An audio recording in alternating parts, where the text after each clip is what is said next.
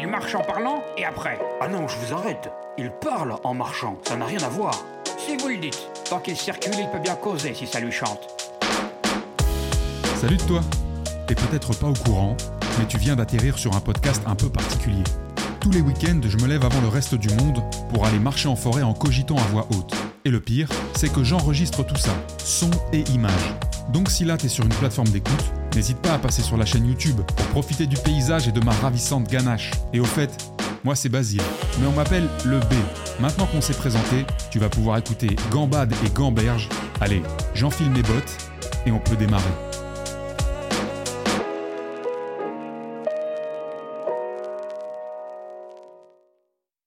Salut les amis, j'espère que tout le monde va bien. Alors, je vous dis tout de suite, aujourd'hui il y a du vent. Aujourd'hui il y a du vent, donc euh, j'espère que l'épisode va bien se passer, que vous allez m'entendre. Il y a un sacré vent. Mais aujourd'hui, c'est pas un épisode euh, tout à fait comme les autres, parce que je vous amène dans un endroit très spécial, dans lequel je vais rentrer euh, tout de suite. Euh, comme vous le voyez, je franchis un portail, un grand portail. Et en fait, aujourd'hui, je vous emmène dans le manoir d'Oussama Amar, au domaine d'Ablon, en Normandie. Voilà. On va faire un petit tour. Je vais parler euh, avec le micro le plus près possible de ma bouche en essayant de ne pas hurler. Pourquoi? Parce qu'il est très tôt, comme vous le savez. euh, euh, les tournages de Gambade et Gamberge, ça se tourne très tôt. Mais c'est surtout qu'il y a des gens qui dorment dans la maison, dans le manoir. Donc j'ai pas envie d'être le petit enfoiré qui réveille tout le monde. Vous allez voir, on va faire des petits tours de jardin. Je vais vous emmener à l'intérieur aussi parce qu'en fait il pleut un petit peu, donc je vais pas trop pouvoir rester dehors. Mais on est, comme vous pouvez le voir, dans un endroit incroyable. Pour ceux qui ont la vidéo, face à une demeure, euh, tout ce qu'il y a de plus féerique, dans un jardin qui a été fleuri euh, par euh, un joli printemps et puis un été qui est pas trop chaud pour l'instant ici. Je vais vous faire faire un petit tour et puis on va quand même suivre nos traditions, suivre nos traditions habituelles, discuter, etc. Donc j'espère que vous m'entendez correctement parce que j'ai pas envie de hurler. je veux pas réveiller toute la maison. Écoutez, donc je suis arrivé hier pour rejoindre le copain Oussama. Euh, le temps de 24 heures, histoire de se voir quand on en a l'occasion, parce que là, pendant la période estivale, euh, euh, ni lui ni moi ne sommes à Dubaï. Lui, il va, il va bouger comme à son habitude énormément euh, en Europe, et, en Europe, en Asie, etc. Moi, je bouge avec des rayons de mouvement quand même beaucoup plus limités, mais quand même, ça bouge pas mal. Donc, euh, quand on a l'occasion de se voir, on essaye de, on essaye d'optimiser. Donc, euh, c'est toujours un plaisir de se retrouver dans une bâtisse comme le domaine d'Ablon. Et euh, donc, le domaine d'Ablon, euh, si jamais vous connaissez pas, enfin, il y a de fortes chances que vous connaissiez pas, mais c'est un, domaine, hôtelier d'exception, 5 étoiles, qui a été complètement construit, conçu, imaginé par un, un entrepreneur de légende qui s'appelle Christophe Delaune, qui est donc l'associé d'Oussama. Et ce domaine, c'est un ensemble de bâtiments euh, dans une zone complètement euh, isolée du monde, euh, à l'écart, dans un endroit complètement féerique, comme je vous disais tout à l'heure. On peut le voir, hein, je vous emmène. J'essaie de vous montrer en même temps à l'arrière-plan des, choses intéressantes, entre guillemets. Et si jamais vous voulez en savoir un petit peu plus sur le domaine d'Ablon, même si je vais vous faire tourner un petit peu avec moi dedans, il y a une vidéo qu'on a tournée il y a un moment maintenant. C'était en hiver. Euh, bah, ici, avec Christophe Delaune, donc avec le créateur de cet endroit. Euh, c'est sur la chaîne YouTube d'Oussama. Donc vous allez sur la chaîne YouTube d'Oussama et ça doit s'appeler euh, Visite privée ou un truc comme ça du, domaine d'Ablon, du manoir d'Oussama.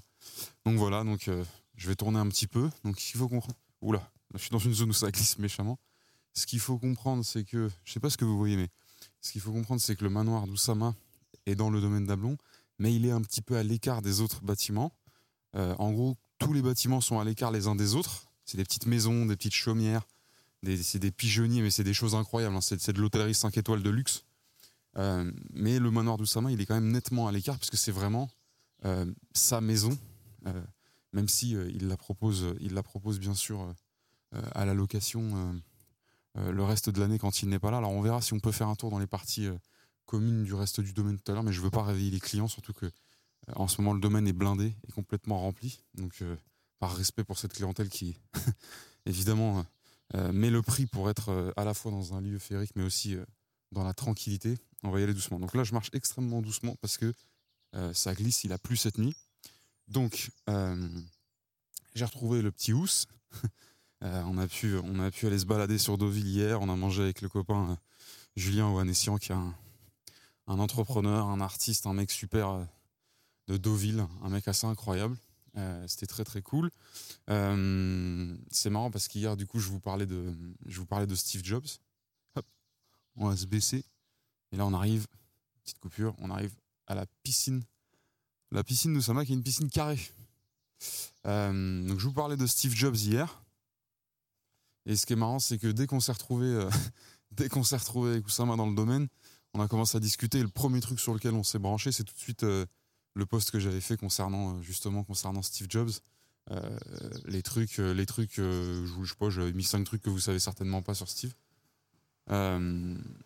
Et du coup, c'était euh, assez drôle. Euh, parce qu'il était d'accord sur certains trucs, moi pas sur d'autres, etc. Et donc du coup, on a parlé pendant deux heures de Steve Jobs. Et euh, c'était assez intéressant. C'était très intéressant même d'avoir son point de vue. Et en fait, ce que j'ai compris sur, sur, Steve, sur Steve Jobs, et puis du coup grâce aux gens qui l'étudiaient énormément, c'est que c'est vraiment un entrepreneur qui est à part. Et d'ailleurs, c'est même pas... je suis pas sûr qu'entrepreneur, ce soit vraiment le terme, le terme le plus utile pour le qualifier. Je pense que c'est euh, évidemment un mec qui a fait des affaires, un mec qui a entrepris, un mec qui a innové, etc. Mais c'est euh, c'est un créateur. Je sais pas comment, je sais pas trop comment le qualifier, un visionnaire, un créateur. Évidemment, ça a été un fondateur, un grand chef d'entreprise. Il a fondé Apple, il a fondé Pixar. Euh, c'est pas, c'est pas, c'est pas anodin. Mais ça va au-delà en fait du côté entrepreneurial, je pense. Il y, a une espèce de génie, de vision euh, et du coup, on parlait de ça, et puis on, parlait du fait que bah, dans le paysage actuel entrepreneurial euh, français, en tout cas, euh, des Steve Jobs en puissance, il y en a quand même pas beaucoup. Et quand on dit pas beaucoup, bah, c'est qu'on veut dire qu'on n'en trouve pas. Alors je vous montre le manoir, comme ça vous le voyez depuis derrière moi là. Je sais pas si c'est. pour ceux qui n'ont pas la vidéo, ils vont se dire putain, il commence à nous gonfler. Avec ces je vous montre ci, je vous montre ça, mais c'est pour quand même que vous profitiez un petit peu parce qu'on n'est pas tous les jours dans ce genre de cadre. Alors si vous entendez des petits bruits euh, de temps en temps quand je marche, etc., c'est parce qu'il y a pas mal de, comme vous le voyez, il y a pas mal de petites fontaines ici, de petits points d'eau, de petits puits.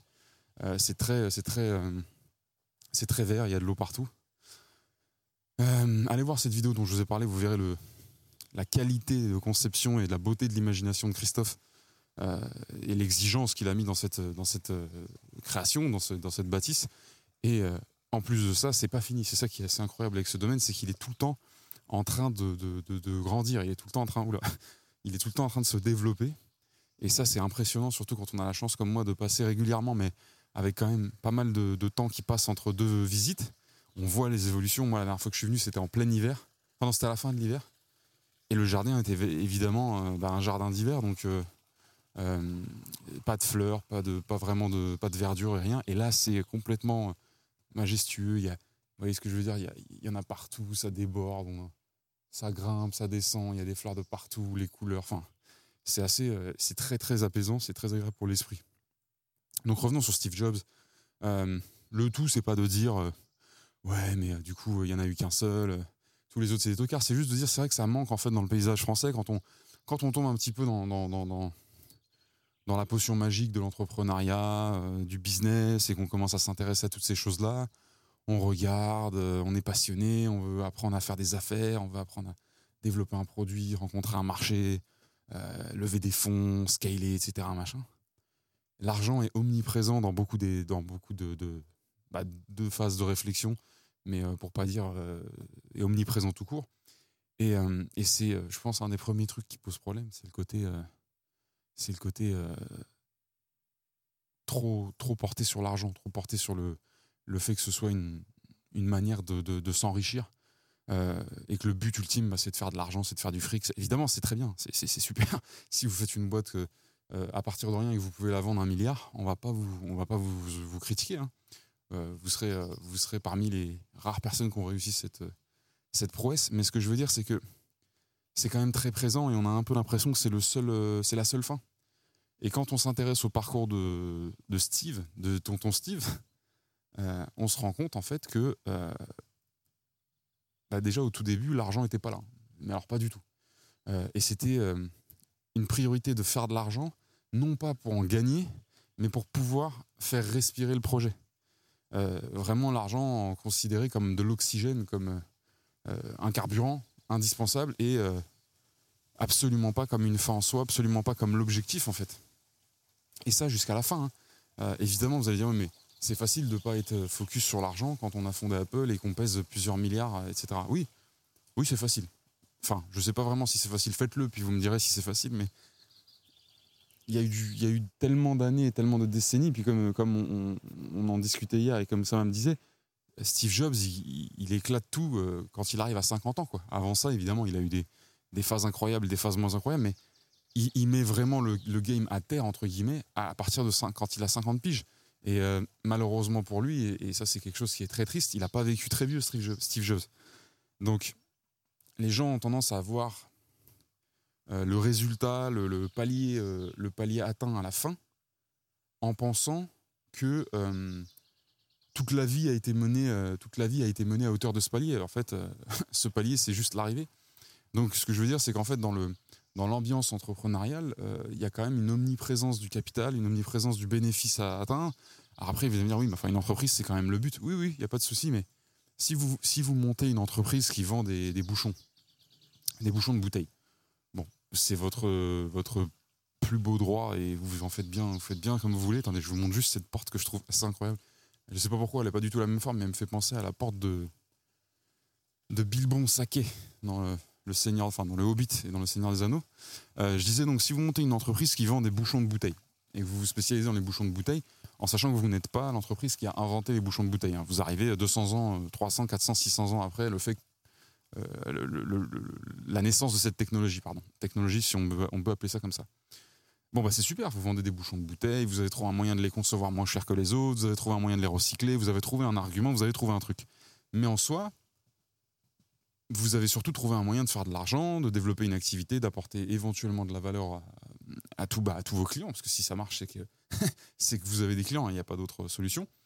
Euh, mais vous voyez bien que vous n'avez pas un impact phénoménal sur euh, les, usages, sur euh, le mode de consommation, sur le développement des technologies à l'intérieur des foyers ou sur le développement des technologies à la pointe, hein, parce que on peut parler de, Steve Jobs qui fait rentrer Steve Jobs et, Stephen Wozniak qui font rentrer le, micro-ordinateur comme ils appelaient ça. Alors vous avez vu la gueule des micro-ordinateurs. Aujourd'hui, on rigolerait de, l'appellation micro, mais c'est comme ça qu'ils appelaient à l'époque les ordinateurs euh, qui, sortaient. Euh, c'est eux qui ont fait rentrer les entre guillemets micro-ordinateurs dans les foyers, euh, dans, les, dans, les, dans les familles, dans les, les, dans les familles, dans les maisons des gens normaux et qui les ont retirés petit à petit de, des griffes des, des gens qui étaient que à la pointe, des avertis, des passionnés, etc.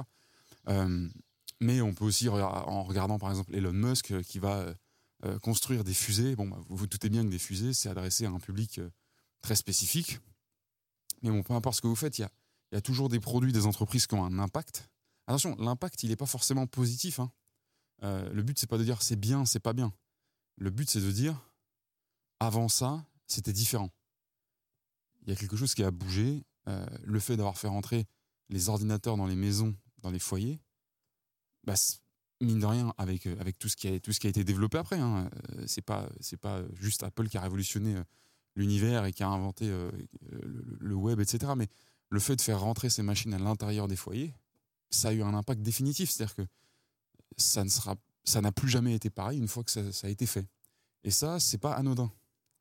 Et donc, ce qu'on disait quand on disait bon bah il n'y a pas 30 000 Steve Jobs et puis en France on est quand même assez dépourvu d'entrepreneurs aussi inspirants sans aller jusqu'à la hauteur de ce qu'ils ont fait. Euh, c'est juste de dire, en fait, il y a peu de gens, il y a beaucoup de gens qui parlent et qui prétendent vouloir avoir un impact phénoménal, mais on voit quand même assez peu de gens entreprendre de vrais projets pour avoir un impact à ce niveau-là. Attention, avoir un impact, c'est pas encore une fois positif. Euh, déjà parce que de toute façon, sinon vous allez vous prendre dans la, dans la vase, dans les sables mouvants du, du, du signaling où tout le monde dit non, mais moi ce que je veux c'est sauver la planète, c'est ceci, c'est cela. Donc déjà vous êtes foutu mais c'est surtout que euh, euh, sinon, bah, ça va parler que d'écologie, que de machin, que d'énergie, d'économie, de trucs. Mais à ce moment-là, c'est oui, mais ça devient un business à part entière, si vous voulez. Mais avoir un impact, c'est juste penser au mot impact dans sa, dans sa, dans sa tenue la plus rudimentaire en, termes euh, étymologiques. C'est impacter ce sur quoi on, on, arrive. Et on parle du monde, on parle de la société. Donc impacter la société, c'est changer quelque chose. quand vous sortez, encore une fois, hein, j'ai rien contre les gens qui vendent des bouchons de bouteilles ou qui vendent des marque-pages ou qui vendent des roues de voiture, etc. Mais quand vous sortez ce type de produit-là, vous vous rendez bien compte que vous n'avez pas le moindre impact sur, votre, sur, sur, sur la société qui vous est contemporaine. Et en fait, c'est le cas de 99% des entreprises. Et c'est très bien, en fait. Parce que le but d'une entreprise, c'est pas d'avoir forcément un impact. Mais bref, je vais, je vais pas targiverser là-dessus pendant mille heures, mais c'était intéressant de se dire, en fait, il y a un lien entre euh, l'entrepreneur en, tant que visionnaire et euh, ce qui va délivrer comme, euh, comme onde de choc dans le monde des années, des décennies, pourquoi pas des siècles plus tard. et ça, c'est vrai que c'est rare, unique, et quand ça arrive, évidemment, ça vient avec son lot de, avec son lot de bonnes choses, de mauvaises choses, etc. Hein. Steve Jobs, encore une fois, n'est pas du tout un saint. Et c'est pas parce qu'en ce moment j'en parle beaucoup, parce que je suis en train d'étudier sa biographie, etc., que euh, je vous dis euh, que c'est euh, le meilleur gars du monde. quoi. C'est juste, je vous dis, c'est quelqu'un qui a eu un impact, mais phénoménal. Donc, pour passer sur un autre sujet, c'est vrai que c'est un, lieu aussi, un lieu aussi joli, c'est assez, c'est assez inspirant. Moi, là, je vais repartir.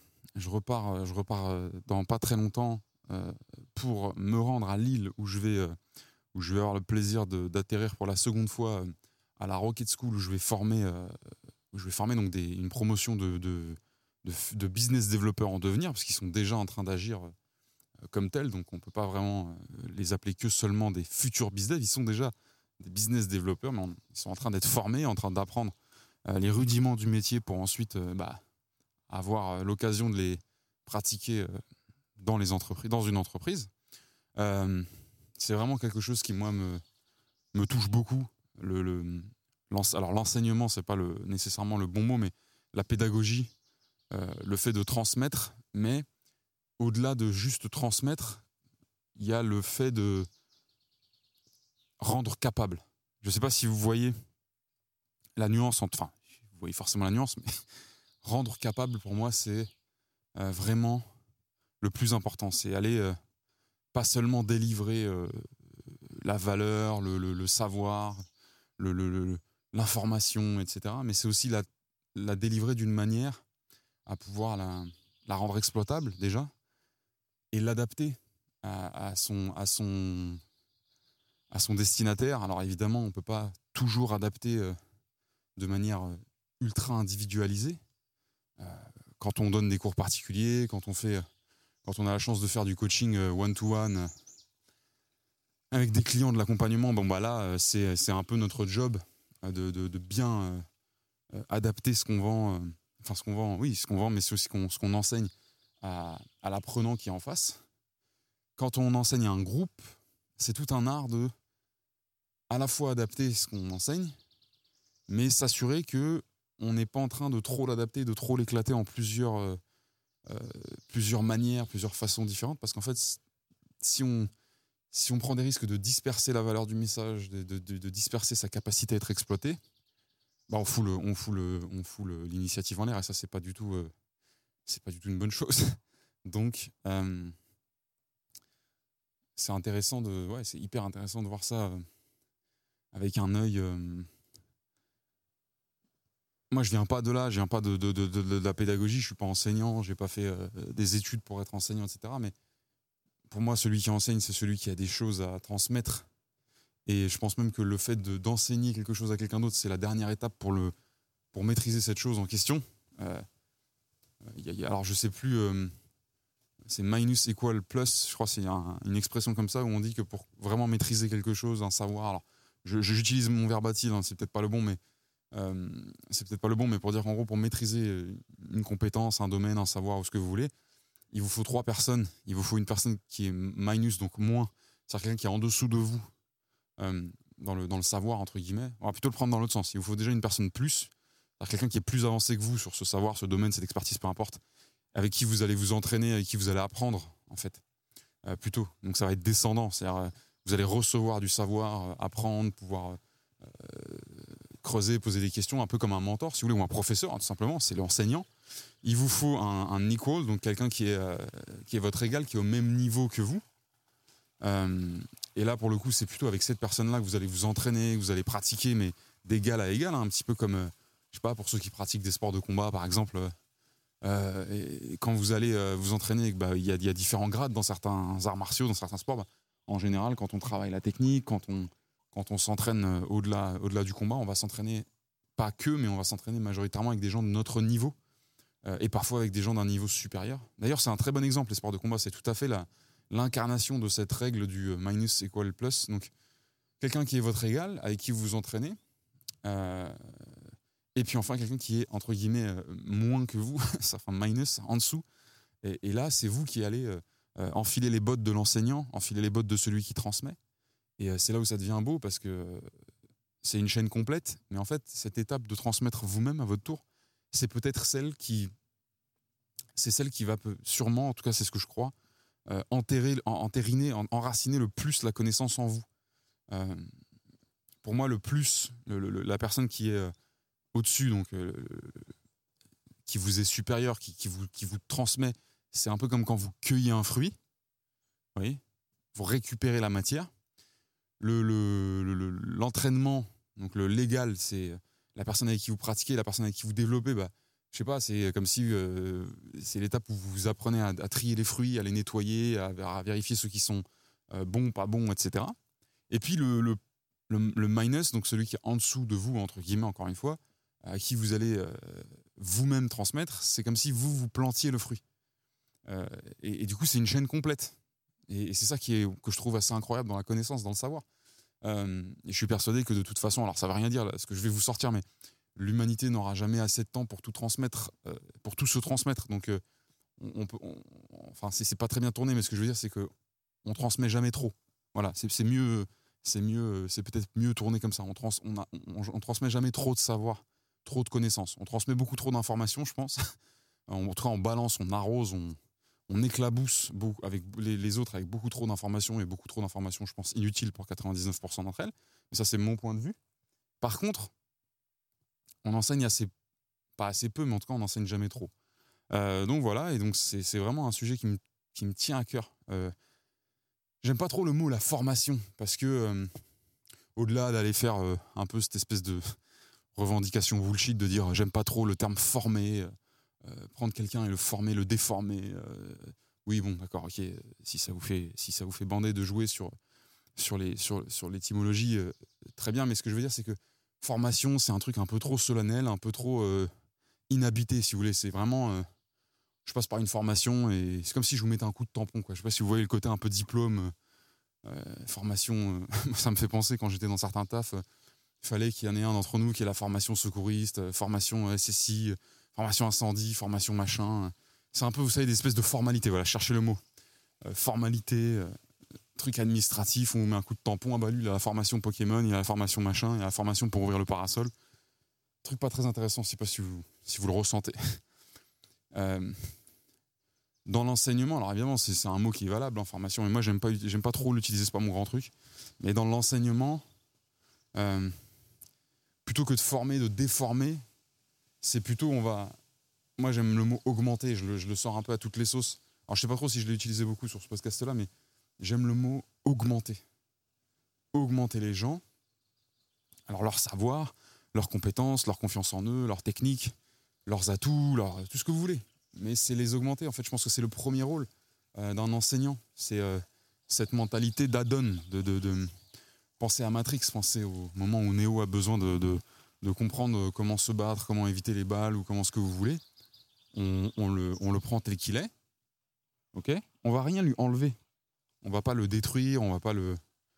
Euh, enfin, dans mes souvenirs, hein, ça fait un moment que j'ai pas vu le film. On va pas le, on va pas le, réduire de quoi que ce soit. On va pas lui enlever quoi que ce soit. Par contre, on va lui rentrer une prise dans la gueule et on va lui ajouter des, des logiciels, on va lui ajouter des programmes euh, qui vont, qui, vont l'augmenter en fait, qui vont euh, en faire un, être, un être euh, plus, plus développé que avant, avant l'intervention. Et pour moi, c'est exactement ça la pédagogie, enfin pas la pédagogie, mais l'enseignement, c'est ça. C'est prendre un individu, et une fois que l'individu ressort d'entre vos griffes, entre guillemets, il est augmenté. Et donc, si vous n'avez pas, je pense, cette, cette volonté de d'ajouter quelque chose qui va rester, hein, parce que si c'est pour si c'est pour foutre euh, quelque chose dans la tête de vos élèves qui va disparaître au bout de quelques jours, c'est pas utile. C'est comme les gens qui courent avec une casquette et que la casquette tombe. si c'est ça votre enseignement, ça sert pas à grand chose. Euh, je pense que je viens de faire la métaphore la plus éclatée depuis le début de, ce podcast, mais c'est pas grave, hein, il est tôt. On est en difficulté cérébrale, il faut l'assumer. Euh, donc voilà, donc c'est vraiment un sujet qui me passionne l'information.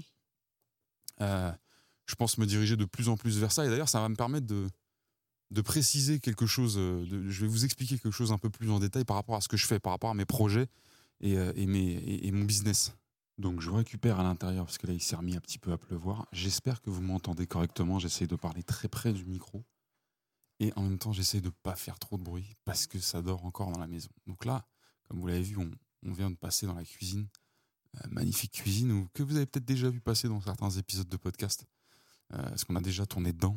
Euh, là on est dans, dans le salon où je ne vais pas vous faire une visite guidée. mais je vais reprendre sur le, sur le, propos que je, que je tenais juste avant. Mais en même temps, ça vous permet de découvrir un petit peu l'intérieur. Et on est vraiment, comme je vous dis, dans une maison euh, magnifique qui a été conçue avec euh, l'attention euh, du détail. on va se poser un petit peu dans le. Je vais me poser un petit peu dans le salon. on a un grand salon qui est là. pour l'instant, elle n'est pas là, mais il y a une énorme bibliothèque qui va, qui va arriver et qui va parer tous les murs de ce salon. Donc ça va être assez magnifique, assez génial. Je vais me poser, hein, c'est peut-être la première fois que je fais ça dans, ce podcast. Alors quand je dis poser, c'est pas euh, c'est pas en mode euh, euh, vautrer avec un trépied, mais je vais je vais rester un petit peu comme ça pour vous parler pour vous parler d'ici. J'espère que c'est pas horrible. du coup, je vous parlais donc du, côté pédagogique, du côté formation, qui moi est vraiment un sujet qui me qui me passionne. Bah, mon objectif en fait à long terme, je vous parlais des je vous parlais de mon business d'accompagnement, de, stratégie, de, formation d'ailleurs, euh, tout simplement, de business développeur. Euh, tout ça, c'est, ça vient servir un grand projet, euh, entre guillemets, plus, plus important, plus, plus vaste, justement de, de, d'essayer de, d'ajouter ma pierre à l'édifice au, business. C'était un, drôle de mot, mais au, grand jeu de la, formation, de la pédagogie, de l'enseignement. Euh, euh, et, ça, passe par, ça passe par pas mal de choses. Donc, euh, pour vous donner un petit peu plus d'idées sur, sur, le, sur, le, sur le sujet, sur le plan,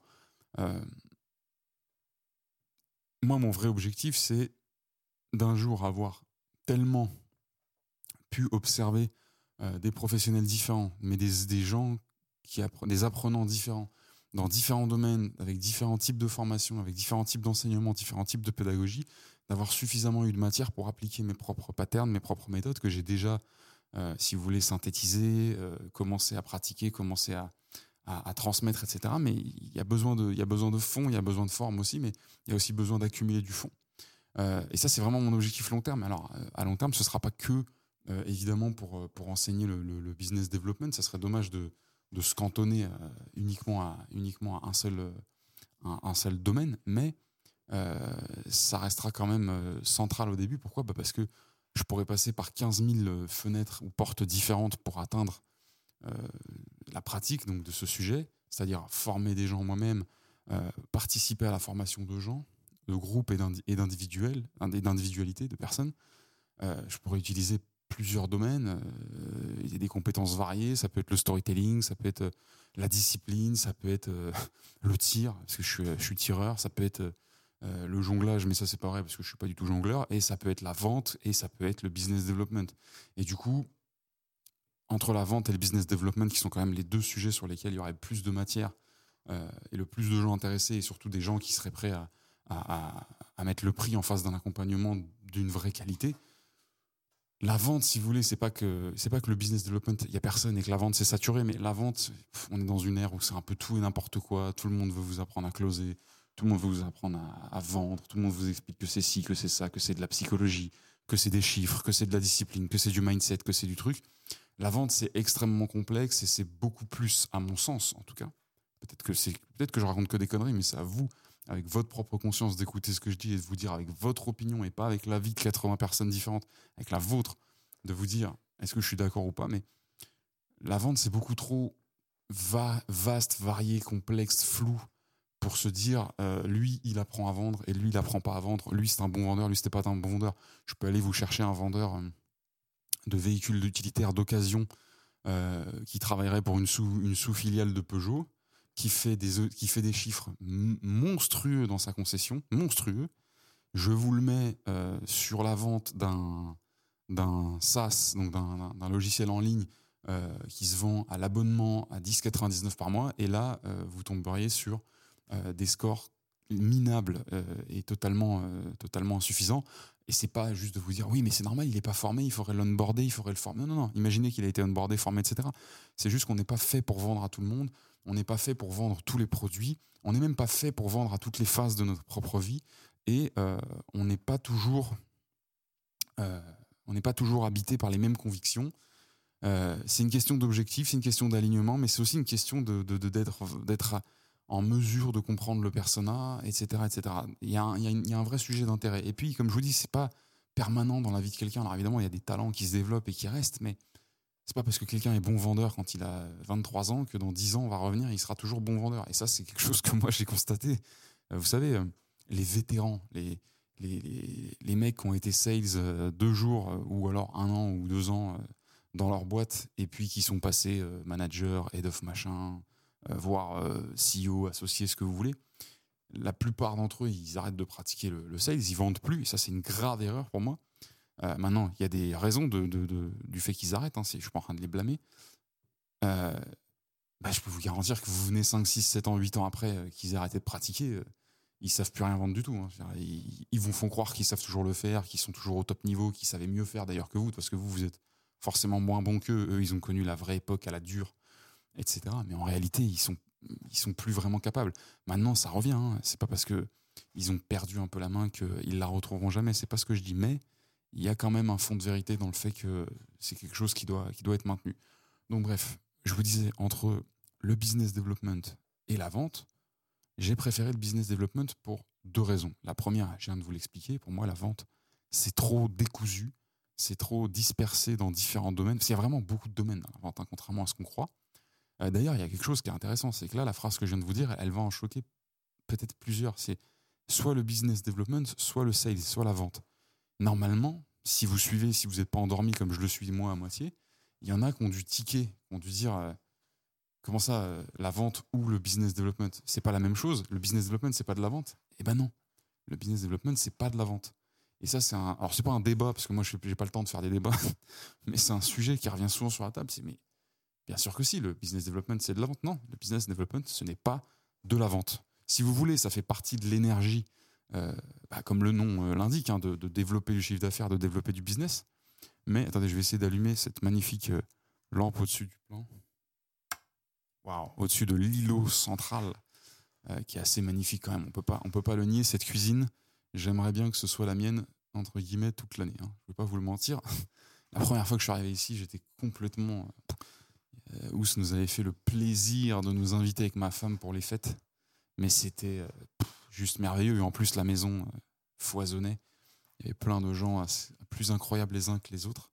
Et c'est magnifique. Et bref, donc tout ça pour revenir au, choix. Pourquoi le business development? Donc déjà, le business development n'est pas de la vente. Pourquoi je vous dis c'est pas de la vente hein? C'est pas juste pour vous faire chier et dire quelque chose que les autres ne disent pas, c'est parce qu'en fait, déjà, il y a quelque chose de simple. La vente, c'est avoir quelqu'un en face de soi et, théoriquement, analyser cette personne et pousser le produit le plus adapté aux besoins de cette personne dans le but de générer du chiffre d'affaires. En face de soi, on a quelqu'un qui est consentant. C'est-à-dire que si vous pensez que vous vendez quoi que ce soit à des gens qui n'ont pas envie, si vous arrivez à le faire, c'est que vous usez de, stratagèmes et de procédés qui sont, je pense, condamnables.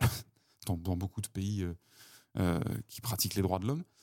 Euh, mais c'est surtout qu'en fait, on est, dans, on est beaucoup plus dans un travail de, d'analyse, d'écoute, de, de, de, proposition, puis évidemment de négociation, blablabla. Il y a plein de gens qui font cette énorme confusion, qui pensent que être un bon négociateur, c'est être un bon vendeur. La négociation est une discipline qui peut être pratiquée et, avec beaucoup de, de, tact, de tact euh, et de brio dans la vente, mais c'est pas la négociation, c'est pas de la vente. Hein. Euh, la négociation, c'est beaucoup plus de l'achat, contrairement. Alors ça, il faut avoir pratiqué pour vous en rendre compte, mais quand vous êtes vendeur, vous ne négociez pas, vous suivez la négociation, vous la subissez, c'est pas le bon mot, vous subissez rien du tout, mais si vous êtes le vendeur, théoriquement, dans votre plan idéal, la négociation n'existe pas. si la négociation arrive sur la table, ça vient du côté de l'acheteur. Donc c'est beaucoup plus une discipline de l'achat, qui est un métier d'ailleurs, hein, l'acheteur. Mais la vraie raison pour laquelle, donc bref, euh, abrégeons sur ce, sur ce, point-là, le business development n'est pas de la vente. Et d'ailleurs, c'est ce que je répète à tous les business développeurs que je forme, si vous avez le malheur de vendre dans la moindre initiative, dans la moindre action, dans la moindre tâche de votre pratique quotidienne du métier de business dev, vous allez forcément avoir de mauvais résultats. Encore une fois, il y a un cas à part hein, que je reprécise systématiquement, c'est le cas des, des sales euh, qui ont le cycle complet, donc les full cycle euh, account executives, c'est comme ça qu'on appelle ça dans le startup game, c'est-à-dire des sales, des commerciaux qui doivent tout faire du début, c'est-à-dire de la toute, toute première prospection jusqu'au closing, jusqu'au même au suivi du client. C'est le cas, ça existe dans pas mal d'entreprises.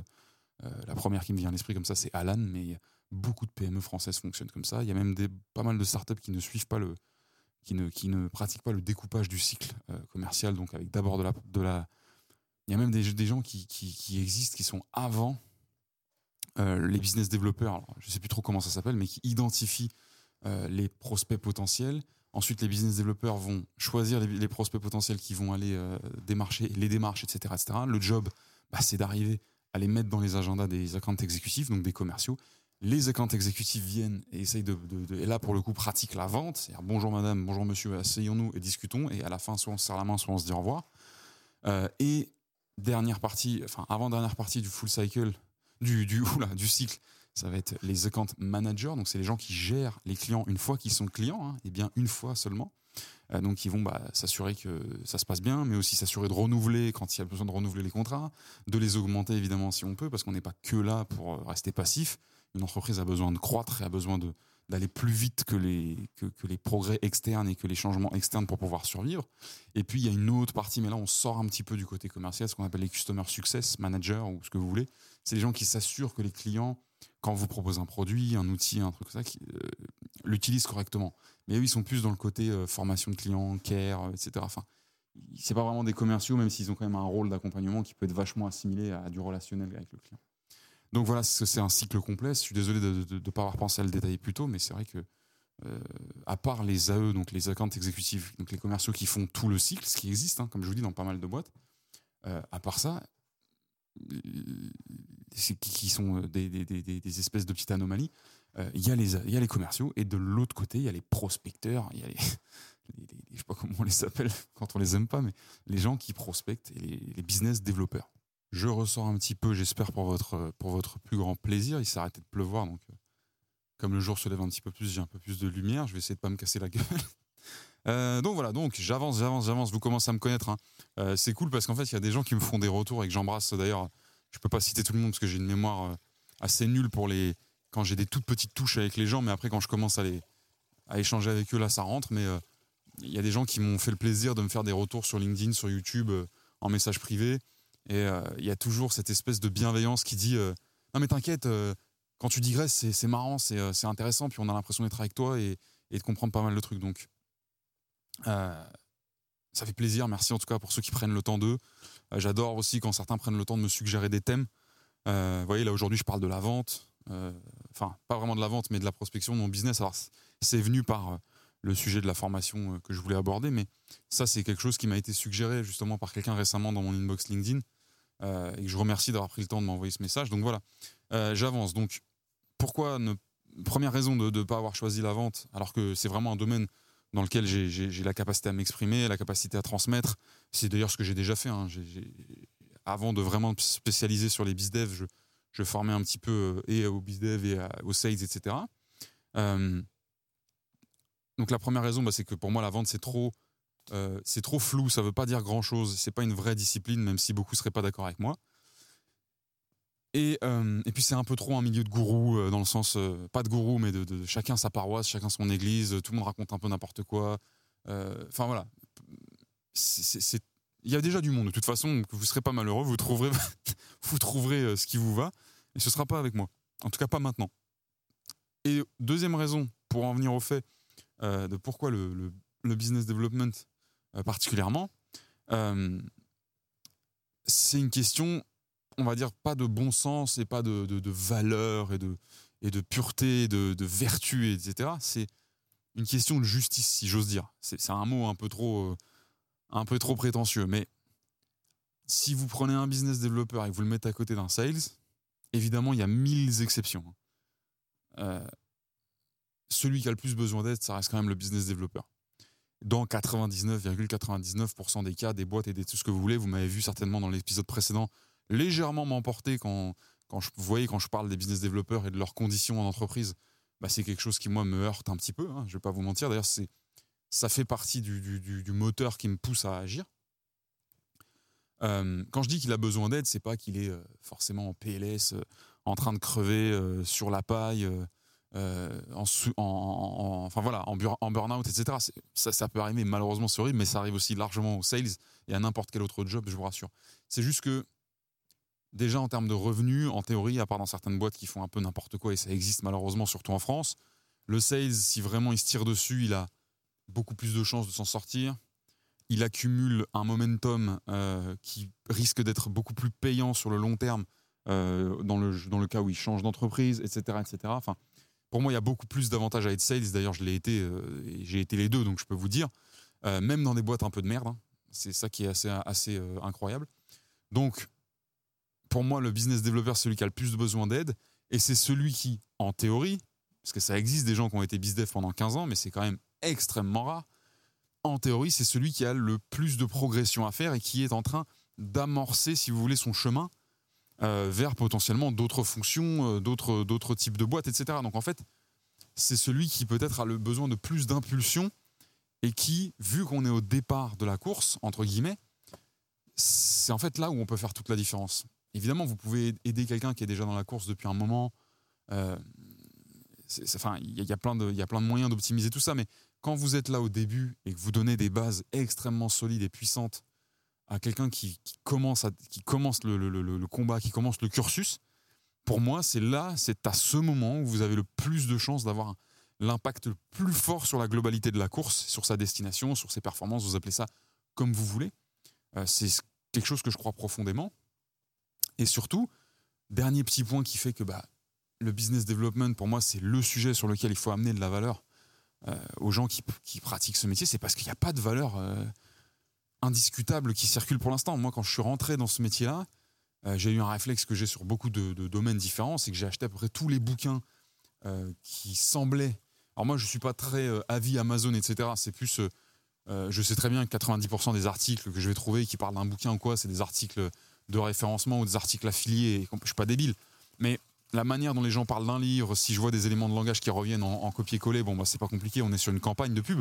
Mais quand je vois des gens ou des gens qui prennent la peine de faire des vidéos, de faire des résumés qualitatifs et que je vois qu'il y a quand même un aspect un peu plébiscité, que le livre, le livre semble avoir fait l'unanimité sur certains points, bah j'y vais, en fait, je me le coltine, même comme je vous disais, euh, comme si, même si, excusez-moi, comme je vous disais dans un épisode précédent, je suis pas un grand lecteur, je suis pas un bon lecteur. Mais en fait, si j'ai besoin d'apprendre quelque chose, je vais aller, je vais me faire mal avec le sujet et je vais apprendre. Et donc, bah, quand je suis tombé là-dedans, j'ai lu, euh, je sais pas, moi, une trentaine de bouquins, dont, euh, dont 25 en anglais, je pense. Euh, les 30 bouquins, on aurait pu les résumer dans un e-book de 10 pages. Hein. D'ailleurs, tous, tous, mes potes, tous mes potes qui sont un peu dans le LinkedIn game et compagnie, là, à chaque fois qu'on parle de ça et que je dis ça, ils disent bah, Pourquoi tu l'as pas fait? Pourquoi tu n'as pas fait bah, J'étais dans une autre dynamique, forcément, mais c'est la vérité. C'est-à-dire que il y a beaucoup de choses qui sont écrites sur le, sur le business development, sur la vente particulièrement, au-delà du business development aussi, mais c'est beaucoup de vent. Hein. On va pas se raconter de bêtises. C'est beaucoup de. Il n'y a pas de grande valeur, il n'y a pas de grande technique. Euh, et ça, c'est un gros problème parce qu'en fait, il y a des choses qui devraient représenter de la valeur, il y a des choses qui. Il y a des techniques qui devraient être identifiées, il y a des patterns qui devraient être, être mis en avant, qui devraient être peut-être un petit peu mieux conceptualisés. Euh, il y a des modèles qu'on peut, des modèles mentaux, des, il y a plein de choses qu'on peut faire, plus de méthodos, plus de, Bref, il y a énormément de progrès à faire dans cette discipline-là, et je trouve que pour l'instant, en tout cas sur le marché français, parce que même sur le marché anglophone, hein, c'est assez pauvre, hein, euh, ça, reste des métiers qui sont très peu considérés. Hein. Business developer, les gars, on n'est pas sur, euh, on n'est pas sur le truc qui fait rêver grand monde. Ni de l'extérieur ni de l'intérieur, ça, ça fait pas rêver les gens qui, pratiquent le, truc, mais ça fait pas non plus rêver euh, les autres. Donc pour l'instant, dans la littérature, c'est assez pauvre. Et euh, il y a Oussama qui s'est réveillé comme dans la cuisine, en train de travailler. Euh, donc voilà, donc je trouvais qu'il y avait assez peu de matière euh, sur ces sujets-là. Donc bah, ça va être pour moi un, terreau plus fertile à, aller, développer du savoir, à aller développer de l'intelligence, à aller développer des méthodes, des armes, des atouts pour faire cranter les gens qui auraient besoin de qui auraient besoin d'aide sur le sujet. Et, et voilà, donc c'est important euh, pour, moi, c'est très important de, pouvoir, de pouvoir le faire. Je vais pas, ça va pas être un épisode très long aujourd'hui, il ne faut pas m'en vouloir, mais de toute façon, je crois que les deux précédents sont, euh, sont assez longs. Euh, peut-être un petit peu trop d'ailleurs, n'hésitez pas à me faire vos retours sur le sujet. Est-ce que c'est trop, est-ce que c'est pas assez? Alors, pas assez, les gars, moi je vais pas pouvoir passer trois heures en forêt. mais enfin là, je suis pas en forêt, mais vous avez compris. mais si c'est trop long, bon, bah, qu'il y a un effort, de, un effort de montage à faire supplémentaire. Vous savez, moi, je suis pas trop de l'école. D'ailleurs, c'est marrant. Je, vais vous, on va, partir en digression, ça va rajouter 5 minutes à l'épisode. Il, y a, un paradoxe, moi, qui me, qui me fait toujours beaucoup rire. Vous savez, c'est les gens qui ont des grandes idées toutes faites sur ce qu'on devrait faire en business, ce qu'on devrait faire. Ceux qui ont tout compris, vous savez, c'est ceux qui sortent des grandes phrases un peu fermées parce que vous, vous avez rien compris l'entrepreneuriat. Ils ont tout compris, même s'ils ils ne font rien. Euh, on vous dit toujours, euh, fais le truc comme tu as envie de le faire. Euh, et comme tu peux le faire et, basta et tu déroules. Et on trouve, on trouve que tous les mecs qui disent, euh, je vous avais déjà dit ça dans un épisode précédent, mais c'est, euh, moi je fais ça, je fais zéro montage, je fais zéro truc, je le balance tel quel, euh, et si ça plaît pas, c'est pareil. Et tous ces gens, là on crie au génie, on dit, oh en général, on crie au génie quand c'est déjà des gens qui sont dans une posture, qui sont, qui ont un accomplissement que, que l'audience admire ou que l'audience envie. Au génie, on dit, mais il a tellement raison, mais c'est tellement ça qu'il faut faire. Et par contre, c'est les mêmes mecs et les mêmes nanas qui derrière, quand ils vont vous dire à vous ce que vous devez faire. Ils vont vous dire non mais écoute le marché, écoute quand on te fait des retours, prends en compte les feedbacks, sois euh, agile, sois capable du jour au lendemain de d'itérer, d'ab tester un truc et de voir. Et ça, pour moi, c'est beaucoup plus sensé.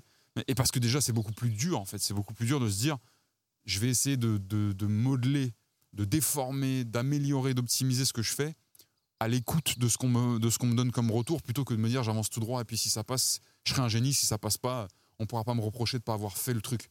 Ouais, mais si tu veux vraiment que le truc qui marche, je te dis pas de d'implémenter tous les retours dès que quelqu'un éternue, mais moi j'ai quand même la volonté que ce format il, aille dans le sens euh, dans lequel moi j'ai envie de l'amener, mais aussi dans lequel on a, on, a envie de, le voir arriver quand on, quand on l'apprécie, quand on, fait partie de, de, de l'audience de ce petit podcast. Les gens qui prennent la peine de me faire leur retour, je les prends en compte. C'est pas parce que demain vous me dites Basile, je trouve que tu, devrais parler avec l'accent marseillais ou que tu devrais mettre une casquette, que je vais le faire. Maintenant, si vous me faites un retour et que ça, ça m'interpelle, ça me remet en question et c'est quelque chose que j'attendais pas ou c'est quelque chose que moi-même j'avais peut-être pensé à, à, faire, bah, je vais, je vais, vous allez voir, à un moment donné, je vais essayer de, d'appliquer le changement. Donc, je sais plus pourquoi je parlais de ça, mais euh, oui, faites-moi vos retours. Si les épisodes sont trop longs, il y a peut-être un, effort de ça peut être soit un effort de montage à faire et bah c'est à moi de décider si c'est trop chronophage pas chronophage etc c'est moi qui dis oui qui dis non. Mais si je décide de le faire euh, je le testerai. Ou ça peut être un effort tout simplement au moment du tournage et de se limiter se mettre un timer et de dire bon bah voilà tu coupes à tel à tel time à tel temps parce que tu sais qu'avec tel temps en dégraissant un petit peu en coupant les moments où où c'est où c'est un peu trop dans la longueur t'arrives à t'arrives à une heure ou t'arrives à 50 minutes ou je sais pas. Donc c'est un peu à vous de me donner votre ressenti sur le temps qui serait idéal selon vous. évidemment, personne ne va être d'accord avec personne. Donc, ce sera très très dur de dire quel feedback je vais implémenter. Mais euh, pour, terminer, euh, pour terminer cet épisode qui, j'espère, sera pas trop trop court quand même, normalement, ça va. Normalement, ça va. Mais je pense que je vais avoir un peu, un peu plus d'une heure d'image. Peut-être pas une heure, mais bah, j'espère que ça va pas être trop court. Vraiment, ça, commence à, me faire stresser maintenant. Mais j'ai envie de vous respecter. J'ai pas envie que vous vous disiez, putain, le mec, il back le truc. Croyez-moi, c'est juste parce que c'est ici que je peux pas tourner beaucoup. Euh, J'ai ce qui vient de se lever, il faut qu'on voit quelques trucs ensemble avant que je reprenne la route. Mais euh, je voulais vous parler de d'amis à moi, dont je vous ai déjà parlé dans, le podcast. Euh, après vous avoir parlé de tout ce sujet de formation, de tout ce sujet de d'enseignement, de, pédagogie. Moi, vraiment, je sais que. Alors déjà, on va mettre quelque chose au point tout de suite. Grâce à mes récents, à mes récentes activités, au fait que j'ai bougé à Dubaï, que j'ai rencontré beaucoup de monde, j'ai vraiment complètement switché de, pensée et d'opinion sur euh, les infopreneurs. Alors, attention, est infopreneur toute personne qui vend de l'information. On va pas, euh, va pas pinailler plus loin. L'information, c'est euh, un e-book d'une page, c'est une formation vidéo de 260 000 heures, mais c'est aussi une formation hybride entre de la vidéo, du coaching en live, des, boot, des bootcamps, etc. Peu importe. C'est quelqu'un qui vous vend du savoir, qui vous vend de l'information, de la formation aussi. Euh, et c'est euh, évidemment un métier où les gens peuvent décider de très bien faire le job. C'est aussi un métier où les gens peuvent décider de vous niquer complètement, comme dans tous les autres métiers, littéralement. C'est pas spécifiquement ce métier-là. C'est un métier qui a été détesté, qui a été complètement. Ah, je sais pas si vous entendez, mais il y a quelque chose qui se rapproche j'ai entendu le, bruit d'un animal, un animal de la faune locale, qui va arriver en pleine. Euh, ah, je ne sais pas si cet animal va être filmé, mais ça, c'est un autre sujet. Alors attention sous vos yeux ébahis. L'animal de la faune locale d'Ablon, le Oussama Ama, qui va nous faire un salto vrillé dans la, dans la piscine, évidemment, comme tous les matins. Tu prends, tu prends le vin là ah, c'est, là, c'est là où elle est le plus froid. Vas-y, va, je vais couper tranquille. Donc je vous. Ok, ça. Je vais faire des tours de la piscine. De toute façon, j'ai terminé. Mais euh... C'était bien, t'as bien gambadé Ouais, bah, en fait, je suis resté autour du domaine. J'ai fait me casser la gueule trois fois dans la petite pente. Et, ah, euh... ouais, ouais. Et puis, je, suis passé dans la maison. C'est pas moi qui t'ai réveillé Non Non, bah, tranquille. Bon, écoutez, je pense qu'on a, on a ce qu'il fallait. Euh, je vais m'assurer que Oussama fasse bien ses 260 longueurs. Et euh, non, ce que je voulais vous dire juste avant de terminer sur le sujet des formations, c'est que avant de vous faire une opinion un peu trop ferme, un peu trop euh, catégorique sur le truc, essayez de vous exposer aux produits de, de ceux bah, que, dont vous entendez parler en bien ou en mal. Mais moi, avant de rentrer dans, vraiment dans, ce, dans cette espèce de, petit groupe-là, j'avais pas compris qu'il y avait autant de boulot derrière. Et quand vous découvrez tout le boulot qui est abattu derrière dans la conception, l'organisation, la création du contenu, l'articulation, la distribution, vous vous rendez compte que déjà, bah, c'est un métier qui peut largement générer euh, euh, le développement de structures euh, qui sont des vraies boîtes, en fait, hein, où vraiment les gens ont besoin d'équipes dans tous les services classiques qu'on retrouve dans les boîtes traditionnelles. Mais c'est vraiment des boîtes qui développent des produits qui vont rester, qui vont, qui vont avoir un impact et, qui vont peut-être parfois être un, peu plus intemporels que d'autres produits. Alors, évidemment, si je vous fais une formation sur les cryptos qui sont sortis le mois dernier, je sais que dans 25 ans, elle ne va pas vraiment être d'utilité. Mais il y a des formations qui ont été créées par des mecs il y a très très longtemps et qui sont toujours euh, d'une immense actualité aujourd'hui. donc tout ça pour vous dire qu'en fait, je vous parle de ça parce que récemment, donc comme je vous disais, j'ai pas mal découvert euh, dans la vie privée des, grands infopreneurs et des gens qui vraiment sont des, sont des vrais travailleurs, des gens qui créent énormément de valeur. Mais j'ai surtout des amis à moi qui font partie de ces gens euh, euh, qui bossent énormément sur le sujet. Donc ces amis-là, pour pas garder le mystère plus longtemps, donc c'est évidemment, attention, jingle, les frères Rivol. Donc premièrement, Thomas Rivol. Voilà, je sais que vous adorez ce jingle. Son frère Maxime et leur troisième larron, le troisième associé, Fabien Ferreira. Et j'ai eu la chance d'assister aux coulisses donc, de leur dernière euh, formation, qui est quand même, attention, une mise à jour de ce qu'ils faisaient déjà. Donc on n'est pas sur. Euh, ils n'arrivent pas, les mecs. Hein, ils sont pas nés hier soir. Euh, c'est pas des lapins de six semaines. Ils étaient déjà dans le game il y a longtemps. Mais j'ai eu la chance d'assister donc du coup à, ce travail-là, aux coulisses, à suivre un peu de près, de loin, en fonction de où j'étais, bah, comment ils se sentaient, l'intensité du taf que que, ça représente, hein, parce qu'on parle d'heures et d'heures et d'heures de rush et d'heures de tournage et de création de slides et de voir, ok, est-ce que, est que l'enchaînement, est suffisant? Est-ce que l'ingénierie pédagogique est au rendez-vous, etc. Et donc, ils ont sorti une formation, la nouvelle formation, la nouvelle version du Sales Lab, donc qui est leur formation, que je vous invite à aller vraiment découvrir. Donc, passez par leur profil LinkedIn, vous tomberez dessus. Quoi qu'il arrive, alors je vous dis tout de suite, il n'y a pas d'affiliation, il n'y a pas d'apport d'affaires, il n'y a pas de quoi que ce soit, de machin. C'est déjà, alors vous pouvez vous dire oui, mais c'est parce que c'est ses potes, ils parlent de leur formation. Non, non. J'en ai vu des formations légales. J'ai d'ailleurs dépensé moi-même de l'argent dans certaines formations pour voir, plutôt que de me faire une idée sur ce qu'on m'en disait. Euh, eux, ils ont eu l'élégance et la gentillesse de me donner accès, évidemment, à toute leur formation pour que j'aille mettre mon sale nez, etc. C'est un des plus beaux travaux que j'ai jamais vu euh, réaliser sur le sujet. Donc, n'hésitez surtout pas à, si c'est pas votre objectif de vous payer ce genre de formation, etc. Je vous dis pas faites-le, vous avez tort, mais renseignez-vous quand même sur euh, comment ça se passe, euh, sur euh, aller parler avec des gens qui ont eu la chance de suivre, de suivre les programmes, etc. Parce que c'est pour l'instant, je trouve triste la manière dont on considère le business de la formation, le business de l'enseignement. Encore une fois, tous les petits escrocs, tous les petits rigolos, tous les petits, toutes les petites enflures qui passent leur temps à vous, vous arnaquer, qui passent leur temps à vendre du vide, il faut leur rentrer dedans, il faut le faire savoir, etc. Mais les gens sont toujours très à l'aise à être bêtes et à être euh, le plus stupide et le plus économe en réflexion possible quand il s'agit de généraliser et de taper sur la tronche et sur un, label, sur une appellation très spécifique d'un métier. Et tous les gens qui vendent de l'information ne sont pas des enflures, ne sont pas des escrocs, mais d'ailleurs, la plupart ne le sont pas. Après, si demain vous achetez une formation qui ne fonctionne pas pour vous, euh, c'est pas la peine de rentrer en guerre nécessairement avec euh, la personne qui en est l'auteur. Si vous, s'il n'y a, pas de discussion, que c'est c'est beaucoup trop, euh, c'est beaucoup trop euh, vide. Il y a aucune, y a aucune pédagogie, etc. Bon, bah, c'est censé être indiscutable.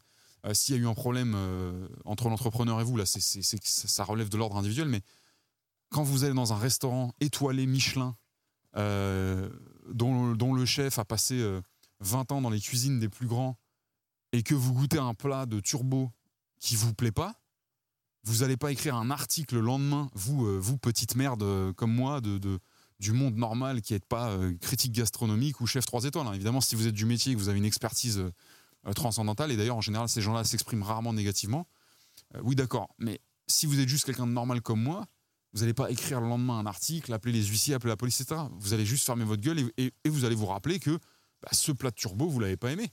Mais je suis sûr que plus tard dans votre vie, vous allez peut-être potentiellement regoûter un plat de ce chef-là ou regoûter un plat de turbo, etc. Bah, faites pareil avec les gens qui prennent la peine de, développer du, du, business, de l'enseignement, de la formation. Quand vous tombez sur une formation, non pas qui, qui, est, qui est vide et qui vous arnaque, mais juste qui fonctionne pas avec vous, déjà, ça peut être hyper puissant pour vous de comprendre pourquoi ça n'a pas marché, pourquoi vous, ça n'a pas marché. Et surtout, n'allez pas. Euh, enfin, je veux dire, vous le ressentez quand vous suivez le format, quand vous suivez le contenu est-ce que la personne a travaillé ou est-ce qu'elle s'est juste. Euh, est-ce qu'elle a torché ça en 3 secondes 5, qu'elle vous a envoyé deux slides, euh, deux slides éclatés au sol ou pas?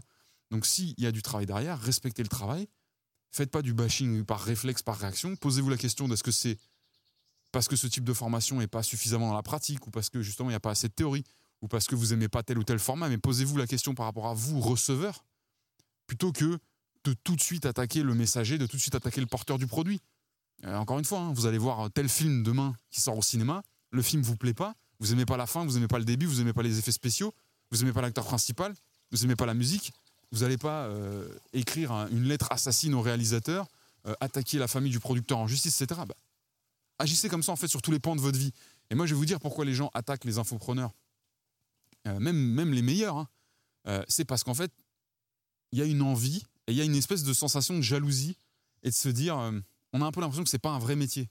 Et de se dire, mais attends, mais en quel honneur ces petits cons ils font de l'argent en vendant du vide?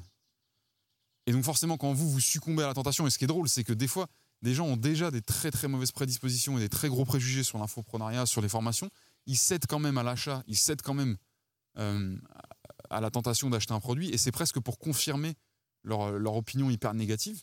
Et une fois qu'ils ont confirmé là, ils, partent en guerre et ils peuvent pas s'empêcher d'être des, de se comporter comme des, sous-merdes sur YouTube et de commenter, et de parler mal, etc. Mais le, travail qui est, le travail qui est développé pour, pour sortir ce genre de ce produit-là, pardon, ce genre de produit-là, il est phénoménal. Je pense pas que vous vous en rendiez compte. Donc j'ai perdu un peu le, j'ai perdu le fil de ce que je voulais euh, vous dire au final, mais faites l'effort, allez essayer. Si vraiment c'est pas pour vous, déjà partir du principe que au minimum c'est 50%, au minimum à 50% c'est vous le problème. Au minimum à 50%, c'est que vous n'êtes peut-être pas fait pour ce format, vous n'êtes peut-être pas en, adéquation avec la manière dont, l'enseignement est proposé et vous, vous peut-être pas tout simplement la gueule euh, de la personne, mais n'agissez pas par jalousie euh, et en fait quand les gens sont jaloux et se comportent mal euh, après avoir consommé ou avoir entendu parler d'un produit d'entrepreneuriat, c'est parce qu'ils pensent qu'il n'y a pas de travail derrière. Moi, je vous dis, il y a un travail qui est phénoménal. Et d'ailleurs, je pense que vous avez rarement travaillé autant qu'il est nécessaire de travailler pour pouvoir sortir ce type de produit. Voilà, donc essayez de rester respectable et, et digne dans vos comportements. Je vous fais pas la morale, mais je terminerai là-dessus. Et soyez beaucoup plus curieux curieux sur ces sujets-là. Pourquoi? Parce que je pense que les années vont passer et ce sujet va prendre une ampleur et deviendra de toute façon un business aussi gros que le consulting, aussi gros que tout ce que vous voulez. Et d'ici dix ans, plus personne ne comprendra et n'aura de souvenir de tous ces gens qui s'offusquaient que l'infoprenariat soit un tel business, que des petits cons d'à peine 25 ans puissent faire de l'argent en vendant leur savoir alors qu'ils connaissent rien. Si, si, ils connaissent, ils ont travaillé et ils ont proposé un produit. Vous, qu'est-ce que vous avez fait à part parler? Rien. Donc, on va s'arrêter là-dessus. J'espère que vous avez passé un bon épisode. J'espère que ça vous a pas trop donné le tournis là que je me balade, etc. Encore une fois, je vous fais un petit panorama de ce magnifique, cette magnifique bâtisse. Euh, peut-être qu'un jour il y aura un autre épisode qui sera tourné là-dedans. Euh, voilà. On va, je vais aller travailler, je vous embrasse, exécuter des choses, vous connaissez la chanson. Et j'espère on se revoit très vite pour un prochain épisode. Salut. T'es encore là? Je sais pas ce qui t'a poussé à rester jusqu'au bout, mais justement, ça m'intéresse. Avant toute chose, si la balade t'a plu, abonne-toi. Vraiment. Si tu le fais, ça va me rendre heureux. Quand je suis heureux, j'ai plus d'inspiration. Et ça se ressentira dans les prochaines marches. Si t'es sur YouTube et que t'as un grand cœur, et je sens que c'est le cas, tu peux m'envoyer de la force et du feedback en commentaire. Et pour me suivre ailleurs, trouve-moi sur LinkedIn. Je m'appelle Basile Vierne. Basile avec un E comme empereur à la fin. Et Vierne, ça s'écrit V comme Viagra, I comme imbroglio, E comme essuie-glace défectueux, R comme rien ne sert de courir, il faut partir à point, N comme narcotrafiquant, et enfin E comme encore merci et à très vite pour un prochain épisode. Bise. Mais alors à qui parle-t-il à la fin? Hmm, À lui-même, paraît-il. Eh bien, on marche vraiment sur la tête, cher ami. Et si vous me dites en parlant, je vous en colle une.